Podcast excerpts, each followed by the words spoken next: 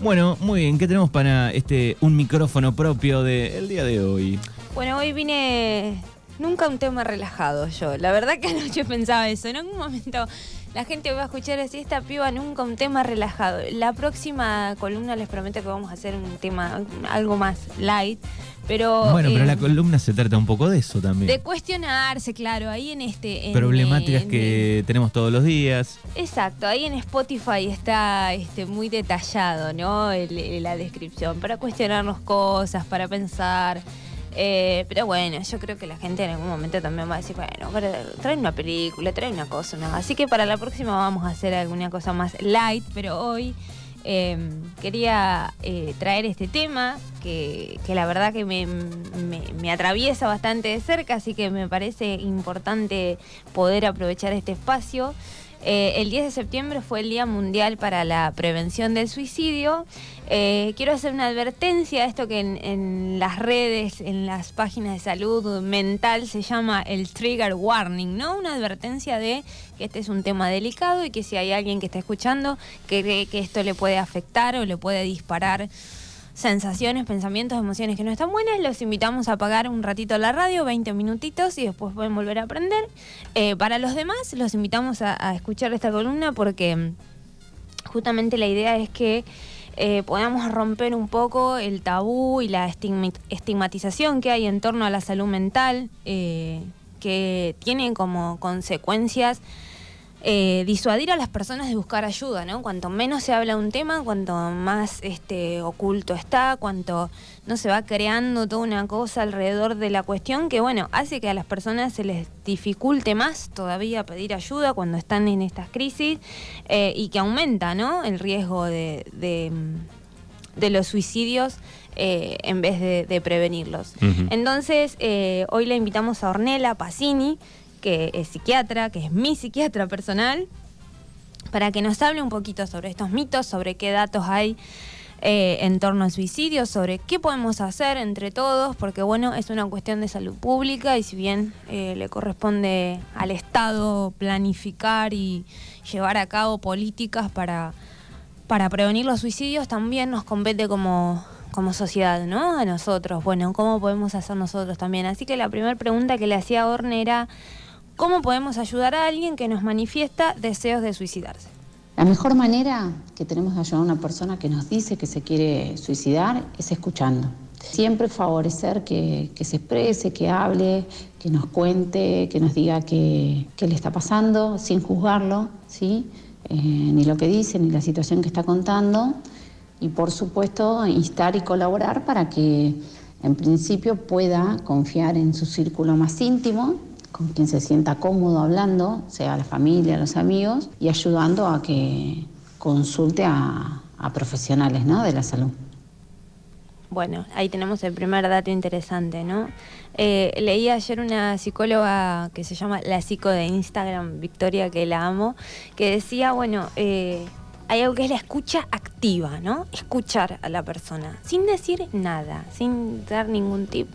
Eh, hay algo muy común que eh, ante estas situaciones es como, no, no digas eso, no, que estás exagerando, no, no, digo, enseguida como eh, juzgar, retar, y no, justamente eso es lo que no hay que hacer cuando alguien se está abriendo a contarte lo que le está pasando. Em, digo, es importante contar con redes de contención. Hay algo que, eh, que a mí me causa mucha gracia, ¿no? Porque lo siento como muy Mm. todo del neoliberalismo, que es pedí ayuda. Bueno, también tiene que haber alguien, ¿no? Dispuesto a, en tu círculo, a darte una mano. Que no digo que no las haya, pero a veces en esos momentos eh, de la nube negra en la cabeza, eh, digo, está bueno que los demás eh, estén atentos, que los demás estemos atentos ante algunas señales que después vamos a Sí, hablar sí, de por eso. ahí no se dan cuenta, ¿no? También los que están al lado. Por ahí no se dan cuenta, eh, hay algo que es, eh, ayer veía una nota en La Nación que decía, bueno, estas son imágenes que se tomaron personas, eh, las últimas imágenes de personas que se suicidaron, ¿no? Como personas sonrientes, felices, porque también hay una idea de eh, las personas con padecimiento de salud mental como tristes, tiradas, que no salen. Y hay gente que, ojo, hay gente que con trastornos de salud mental, con depresión, con ansiedad, En una imagen puede ser muy funcional y tener una imagen como de todo bien, y Claro. en realidad no está todo bien. Entonces, por supuesto, la idea es que su círculo más íntimo eh, pueda estar atento a algunas cosas que, que después Ornella nos va a decir cuáles son. Eh, pero digo esto, ¿no? El poder contar con alguien de tu familia, de tus amigos, alguien que te escuche y por supuesto lo ideal, profesionales de la salud mental. ¿A qué me refiero con profesionales de salud mental? Psicólogos y psiquiatras. Eh, yo sé que este mensaje no va a quedar muy simpático porque ahora estamos todos con las constelaciones, la biodecodificación, la no sé qué. bueno. hay cuestiones graves como estas eh, para las que hay que acudir a profesionales de la salud mental. Claro. En estos casos, cuando vos estás con la nube negra en la cabeza, caes en un lugar de constelación o, o de, de biodecodificación donde te pueden tirar un montón de información que en vez de darte una mano, te termina aniquilando. Entonces, seamos responsables también, ¿no? No todo es para todo. Digo, si vos estás en una crisis de este limbo entre la pulsión de vida y la pulsión de muerte, anda a un psicólogo y anda a un Sí, psiquiatra. sí, por un favor. especialista. Después, cuando uno está más o menos bien y si quiere probar cosas alternativas, bienvenido. Para Eh, acompañarlo, digamos. tal cual. Pero digo, en casos así, graves, eh, donde lo que está en peligro es la vida, la integridad de una persona, hay que ir al psicólogo y al psiquiatra. Eh, la segunda pregunta que le hacía Ornella es si el suicidio siempre va de la mano de una patología o que, qué otros factores también pueden influir. Bueno, en realidad el suicidio no siempre está asociado a una patología mental. Si bien es cierto que aquellos que tengan alguna enfermedad mental, como puede ser una depresión, pueden llegar a tener estas ideas y estos intentos, incluso cometerlos, no siempre está relacionado a una enfermedad mental. Hay otros factores que también influyen, como pueden ser eventos traumáticos, estresantes, eh, la situación social y económica de vulnerabilidad, pérdidas de trabajo, personas que no tengan un grupo de contención, aquellos que, que vivan solos, solteros, por ejemplo, son algunos de los factores de riesgo que pueden influir. Eh, y por supuesto, aquellos que tengan una patología de base también, como puede ser no sé, personalidades impulsivas, eh, el consumo de sustancias y demás. Bueno, sobre esto que dice Ornella, es interesante entender que eh, las causas del, del suicidio son multicausales, digamos, no hay una sola causa. Eh, y hay muchos factores que intervienen en esto. Eh, digamos, no es solo una patología, hay otras cuestiones que también intervienen eh, y está bueno entender esto, ¿no? Porque si no estamos pensando que únicamente quien se puede suicidar es el que está depresivo, el que está tirado en la casa, el que, insisto. Sí, otras cosas que están ahí, pero que no se ven. Exacto, exacto. Y esto, tener en cuenta que mucha gente eh, cuando se suicida es por esto, por, por situaciones de estrés muy grandes, por digo, alguna cuestión eh, muy, muy complicada que no tiene que ver solo con una cosa, a veces son un montón de cosas. Eh, Ayer leía también, bueno, estadísticas sobre qué pasa en los países desarrollados, en los subdesarrollados, digamos. Acá no hay mucha distinción de clase, ¿no? Eh, hay, hay una afección, hay un sufrimiento eh, que atraviesa todas las clases sociales, algunos más que a otros por distintas cuestiones, pero está bueno entender eso, ¿no? Que, no siempre hay una patología de base, que si bien, eh, por supuesto, esto podría tener que ver, pero eh, influye en un montón de otras cosas. Em, y la otra pregunta que le hacía a Ornella es, bueno, ¿ante qué señales ¿no? de, de alguien tenemos que estar alertas? En principio, prestar atención a cambios de personalidad, a un cambio de conducta, a verlo diferente, a, digamos, a, a su, a su forma de ser previa, o que se está aislando un poco más, ¿sí? Y otro tema importante que, que me, me parece que es para destacar son aquellos mitos sobre el suicida, ¿no? Muchas veces se dice que la persona que se quiere suicidar eh, no lo dice, lo hace directamente. Bueno, se sabe que no es así. Muchas de las personas que, que lo hacen previamente lo verbalizaron de manera clara, ¿sí? En su mayoría. Otro de los mitos que hay sobre el suicidio es que hablarle a una persona sobre ese tema es incitar a que lo haga. Es todo lo contrario, ¿sí? No solo no aumenta el riesgo, sino que lo reduce. Eh, porque le permite expresarse a la persona y disminuir esta ansiedad que siente, este malestar. Muchas veces le alivia esta situación ¿no? de, de poder hablar. Eh, otra, otra situación también que ocurre bastante frecuente es retar a un paciente con, con intenciones, ¿no? como para que no lo haga. Bueno, eso claramente es un acto irresponsable. Estamos frente a una persona vulnerable que está en crisis, ¿sí? donde eh, estos mecanismos de adaptación que tiene fracasaron y lo que menos tenemos que hacer es retarlo. Bueno, me gustaron esos, esos datos de, de los mitos, ¿no? Eso es re interesante porque circulan muchísimo sobre este que ella decía de eh, que las personas no avisan. Las estadísticas que compartía eh, Vicky de la psico de Insta es que 9 de cada 10 personas avisaron. Avisaron, dejaron... De alguna manera dieron a entender, o lo dijeron explícitamente, que no tenían deseos de vivir. Después esto que dice Orne, que me resulta súper interesante sobre, eh, "Sh, no, no hay que hablar de eso porque, o sea, justamente la persona está atravesando eh, muchas veces ese sufrimiento en silencio, sola. eh, con- no se anima a hablar No. y tal vez una palabra del otro eh, o de la otra eh, le despierte algo que, que lo ayude, ¿no? Claro, no, no, o sea, nadie, o sea, quiero que entendamos que es muy complejo esto. No es que vos te levantás y alguien viene y te habla del suicidio, vos, ah, bueno, ahora voy. No, hay algo que está ahí maquinando en tu cabeza hace tiempo y, justamente que alguien te dé la posibilidad de hablar de eso abiertamente eh, hace que ese sufrimiento deje ya de ser tan solitario, entonces puede empezar a aflojar un poco, ¿no? Otros mitos que hay que los anoté, esto de que, nada, el que, el que dice que se va a suicidar no lo hace. Bueno, eso no es así. Eh, digo, si nueve de cada diez están avisando, es porque lo hacen. Eh, otro mito es... Sí, eh, pienso de ese promedio de 9 de cada 10, eh, muchos de esos, de esos datos son del después, ¿no? Del análisis, de va. empezamos a chequear, bueno, qué hacía, qué no hacía, qué decía, qué ponía en las redes. Digo, bueno, ahí también debe haber un numerito eh, de, lo que no vemos, los que estamos al lado de esa persona afectada, ¿no? Totalmente. Cosas que pasamos por alto. eh, bueno, como muchos saben, porque estamos en un pueblo chico y todos conocemos las historias, yo soy nieta de suicida. Y también cuando pasó lo de mi abuelo, yo era muy chica, entonces para mí en ese momento no entendía muy bien qué pasaba. Ya cuando me fui haciendo adulta, eh, y sobre todo cuando empecé a tener problemas de salud mental, eh, pensaba, ¿no? Eh, empezaste a analizar un poco lo, lo que le pasó, nadie lo escuchó, nadie, eh, a ver, esto, a alguien se le tiene que, porque después aparecía como, no, porque una vez dijo, bueno, pero digo, a ver, por favor, no estoy culpando a nadie que esté alrededor de alguien que comete un suicidio, pero quiero decir, muchas veces no nos damos cuenta. Sí, sí, es por Eh, desconocimiento porque no sabemos, no tenemos la Porque no información. sabemos, es muy difícil cuando alguien tampoco lo expresa directamente, ¿no? Claro. Porque después vamos a hablar de eso también, de qué pasa con los hombres y sus emociones. Eh, pero digo, em, esta idea de que quizás lo dijo para llamar la atención también es un mito. No, nadie va a llamar la atención con eso. Está pidiendo ayuda en todo caso. Otra que me encanta es, porque la he escuchado, porque me la han dicho de mi abuelo, eh, lo que pasa que hay que ser muy valiente, ¿viste? Para suicidar. No, chicos, hay que estar sufriendo mucho para suicidarse. Nadie es valiente porque se quita la vida, ni cobarde porque se quita la vida.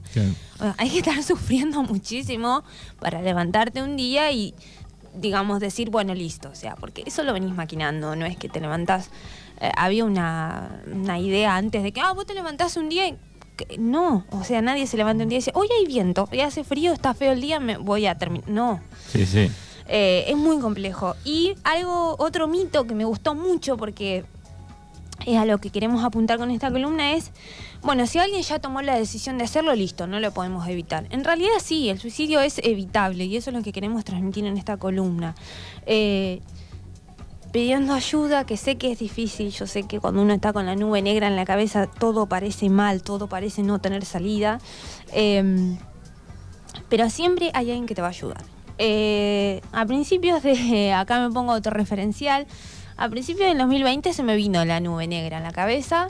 Eh, esto que decía Ornella me gustó mucho, ¿no? A veces hay muchas situaciones estresantes que nos llevan a colapsar. Eh, me separé, me mudé, bueno, un montón de Se junta cosas. todo. Se me junta- Yo ya vengo con una patología de base que es el trastorno de ansiedad, la venía piloteando. Eh, y a principios del 2020, antes de la pandemia, un día me di cuenta que estaba eh, con unos pensamientos muy horribles. Eh, tenía un cuaderno donde escribía cosas y me daba cuenta que lo que escribía era como, che, esto no está bueno. Eh, con la única persona que podía hablar era con mi mejor amiga, que encima no pero, estaba. pero vos te dabas cuenta, lo podías llegar Claro, a... yo pescaba que algo de eso que se me estaba armando en la cabeza no estaba bueno. Eh, y le dije a Ornella, necesito ayuda porque acá me está pasando algo que no está bueno. Bueno, listo, aumentamos la medicación. Y yo acá quiero hacer una oda a la medicación porque hay mucho estigma en torno a la medicación psiquiátrica. La medicación psiquiátrica, si está bien indicada, si es un profesional que te acompaña, que es responsable, es una herramienta milagrosa, chicos, porque lo que a mí, en mi caso, lo que a mí me permite cuando estoy medicada es pensar con claridad. Me baja 200.000 los niveles de angustia y yo puedo ver las cosas de otra manera que cuando no estoy medicada no puedo, a veces no puedo. Claro. Sin llegar a esos extremos, ¿no? Pero en ese momento yo me asusté porque digo, che, ¿qué estoy pensando? ¿En qué estoy pensando? No está bueno esto que estoy pensando. Necesito que alguien me ayude. Y pude hacerlo. Pero digo, a veces es difícil porque... eh, Digo, yo solo se lo conté a mi mejor amiga porque eh, no se lo podía contar a alguien de mi familia porque me decía, no, ¿cómo va a estar diciendo eso? ¿No? ¿Cómo va a estar pensando en eso? Sí, sí. Las reacciones del otro hacen que uno a veces no se puede abrir. Entonces digo, está bueno. Sí, eh, pensaba en ese caso, digo, si, si vos se lo contás a, a un familiar y, y te tira esa, ¿no? Eh, a veces debe empujar un poco más hacia la nube negra. No, me hace sentir más angustia, claro, me hace sentir más Se va- sola, y más. te aislas más. más y, en- claro, o y sea. se, se va más hacia la nube negra. Tal cual. Entonces, lo que hacía mi mejor amiga era como decirme, madre, que le mando un abrazo, eh, que me sostuvo en ese momento, era decir, bueno, te pasaron muchas cosas juntas, de golpe, es normal que te sientas. Esto, ¿no? Validar al otro, validar lo que el otro está sintiendo, porque de verdad me había agarrado un camión, me había pasado por arriba, me había vuelto marcha atrás, y me- pero. Y ahí ra- digo, pudiste ver y, y buscar al especialista. Y buscar ayuda. Yo ya estaba en tratamiento con Ornella, pero fue como, che, no, acá hay algo que se me está yendo de las manos. Bueno, listo, vamos a aumentar la medicación, vamos. Yo ya estaba con mi psicóloga también acompañada, pero digo, no nos dejemos de estar cuando vemos que hay algo nuestro que está funcionando mal, que estoy con mucha angustia, que estoy con mucho pesar, que no veo, el- que todo veo mal, que todo veo negativo. Digo, no nos dejemos de estar porque no, se acumula eso. La nube negra crece, crece, crece, crece, como vos decís. Eh, y bueno, y por último, yo le, decía a Ornella que bueno, si nos quería compartir algo más que yo no le hubiese preguntado, y ahí ella aprovechó para hablarnos un poquito de las cifras eh, del suicidio. Sí, por ahí estaría bueno destacar la importancia del suicidio en números, que, que resulta un poco más gráfico. Eh, se sabe que hay una muerte cada 40 segundos, ¿sí? Eh, y que la mortalidad por suicidio es mucho mayor que la que se produce por guerras y por homicidios, ¿sí? Otro tema importante también son los métodos utilizados para llevarlo a cabo.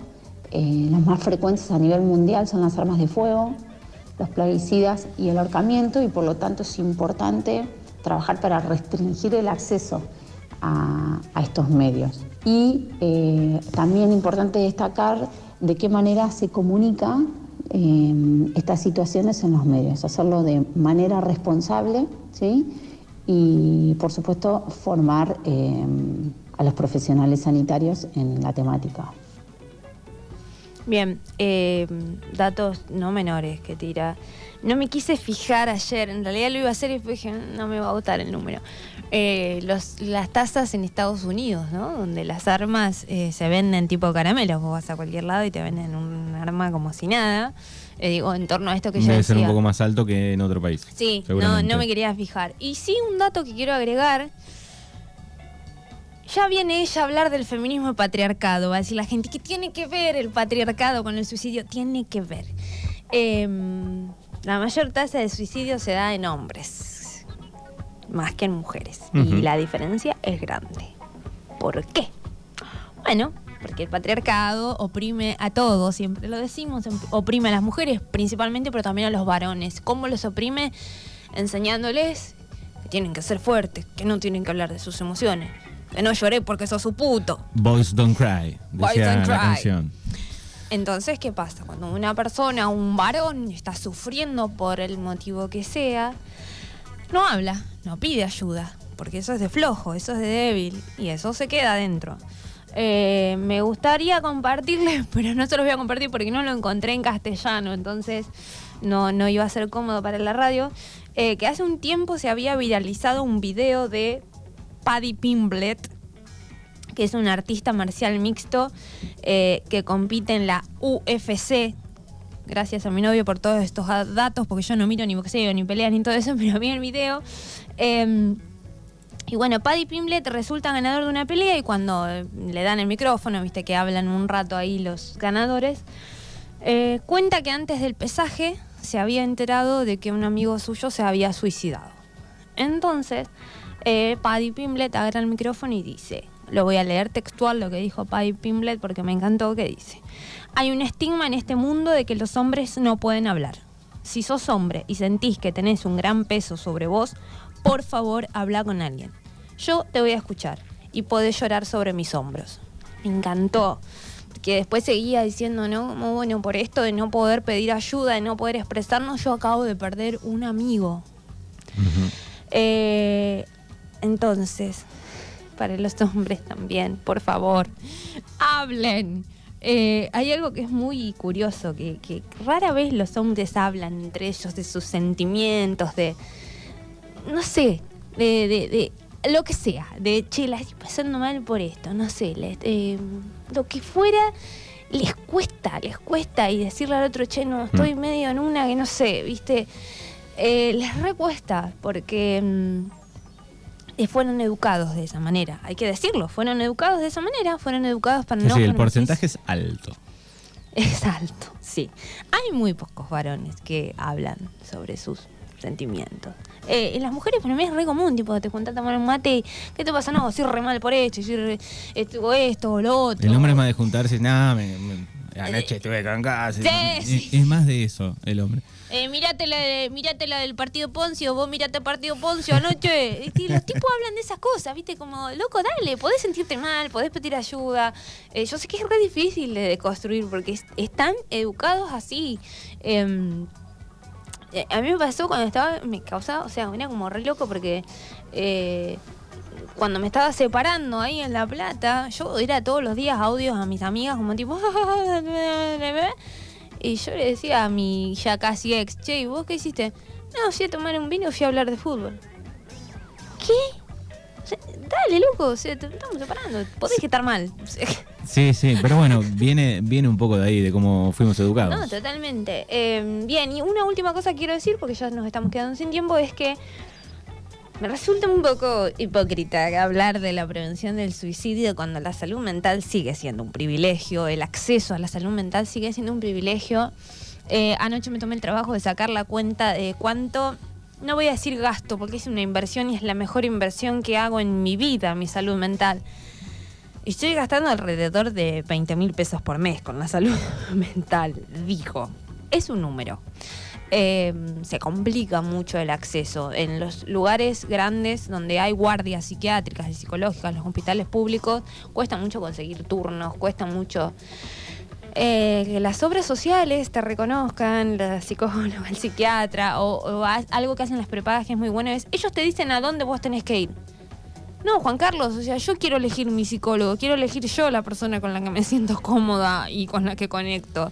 Sí, sí, o gente que tendrá que hacer este, kilómetros para poder ver un especialista del cual te dicen, ¿no? Exacto. Y se suma todo un combo de cosas ahí, de gastos, de viaje. Exacto, digo, para prevenir suicidios, la salud mental tiene que dejar de ser un privilegio eh, que podemos pagar pocos.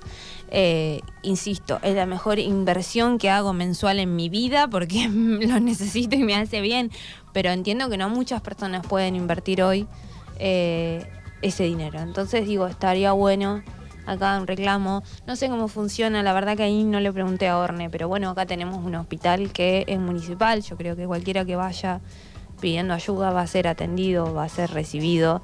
Em, y por último quiero dejar un mensaje de amor a quienes están escuchando esto y se están sintiendo con la nube negra. Eh, sos valioso, sos importante, hay alguien que piensa en vos, hay alguien que te quiere ayudar. Em, se puede salir de, todo, es difícil, hay que laburar, porque como dice Gaby, la magia más poderosa es hacer lo que sabemos, nadie te va a venir a resolver milagrosamente tus angustias, tus dramas y tus... pero se puede. Eh, hay que pedir ayuda, eh, hay que animarse a pedir ayuda. eh, está abiertos, eh, abiertos todos mis canales de comunicación para la persona que necesite algo, me escribe por Instagram, eh, Uli con G, arroba Uli con G o arroba tienda donde manda. Yo siempre estoy dispuesta a hablar de esto porque, porque mm, siempre digo algo que es que a mí me han salvado las vidas, las vidas, porque la verdad que era nacer, morir, pero me ha salvado la vida. em, encontrar gente con la que podía hablar de esto. No solo mi, mi mejor amiga, mis amigas que siempre han estado, mi amiga Agustina también. Eh, yo había encontrado un grupo que era un grupo que se llamaba mm, algo terapéutico, donde gente con ataques de pánico ¿no? hablaban de eso. Y era como, "Ah, ay, esto le pasa a otra gente. O sea, no soy la única so- loca sola que le está pasando esto. Encontrar a otros que también hablan del tema.